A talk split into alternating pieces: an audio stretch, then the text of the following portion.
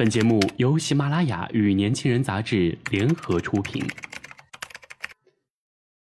年轻是一次最有收获的阅读，我们的态度不在成功学的书单里。年轻人，年轻人 FM，让你杀死那个无聊的自己。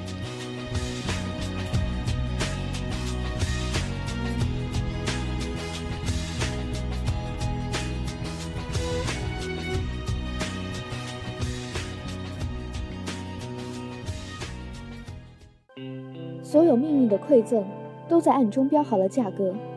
很久以前看到过这句话，那时的我还没有很大的感悟。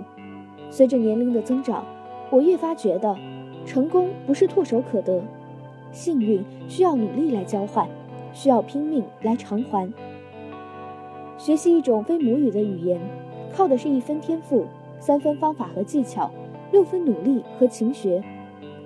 我对于学习语言的人。无论男女，都有一种特别的感情。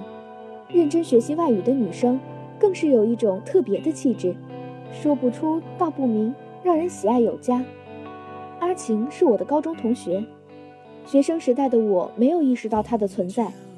我是那种占着小聪明就不愿意好好学习的另类好学生，而阿晴不同，她是一匹半路杀出来的黑马，严重威胁到了我的成绩排列。等我意识到危机的时候，已经为时已晚，无事于补了。那时的同学对阿晴刮目相看，一脸的难以置信。平日里沉默不语的女同学，怎么在最后一个学期就突飞猛进了？怎么就她一个人被保送至重点高中了？怎么这么幸运？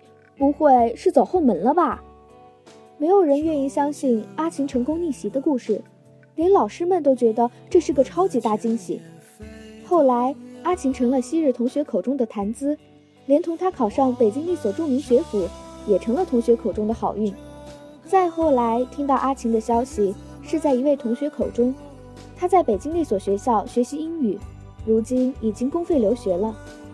那位同学与阿晴的关系一直很好，他们一直保持着联系。在他的描述中，我不难想象阿晴是如何逆袭的。高中时代最后一学期。每一科的五年高考、三年模拟都密密麻麻，每一科的错题集都整整齐齐，熬夜背诵、记忆各科知识点，课间休息的间隙留在教室刷题。坐在小角落里的他，过着三点一线的生活，不受别人的关注和打扰。进入大学后，他依旧在各方面继续优秀着，成为众人口中的学霸女神。有时候，我不得不承认。人和人之间一旦拉开差距，就不得不付出数倍的努力才能赶上，并非每段生命都会功成名就，并非每一个人都有好运常伴。我感叹岁月的洗礼足以让人重塑自我，在羡慕他人轻而易举就取得一定成就的同时，我们也要看到他在背后拼命的痕迹。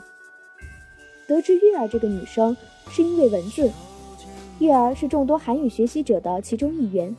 因为对语言有种特别的执着，所以孤注一掷地报名了语言培训课程。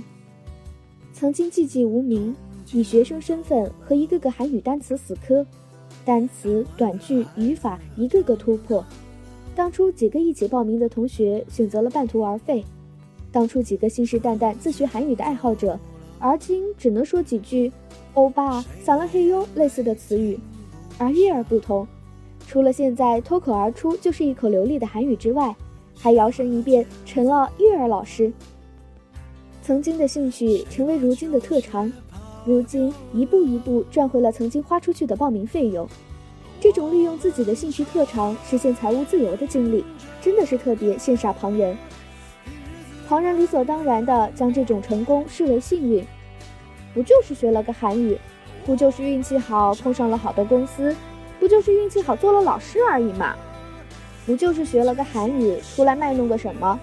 不就是运气好被简书挖掘成了签约作者吗？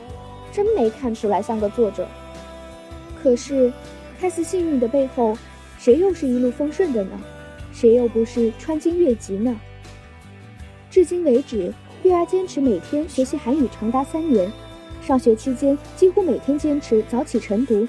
寒暑假期间，每天密集型补课四五个小时，一边顾着专业课，一边接受韩语教育培训，一个星期内背了二十页 A4 纸密密麻麻的讲稿。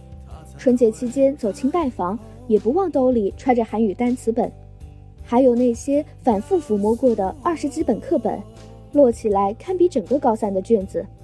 练习过的几个 G 的听力，给学生备的课。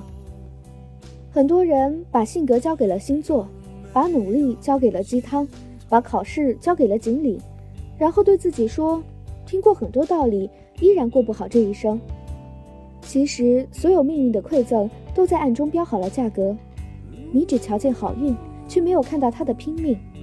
成功哪有什么捷径可言？不过是在拼命努力罢了。今天的年轻人到这里就结束了，我是主播舒洁。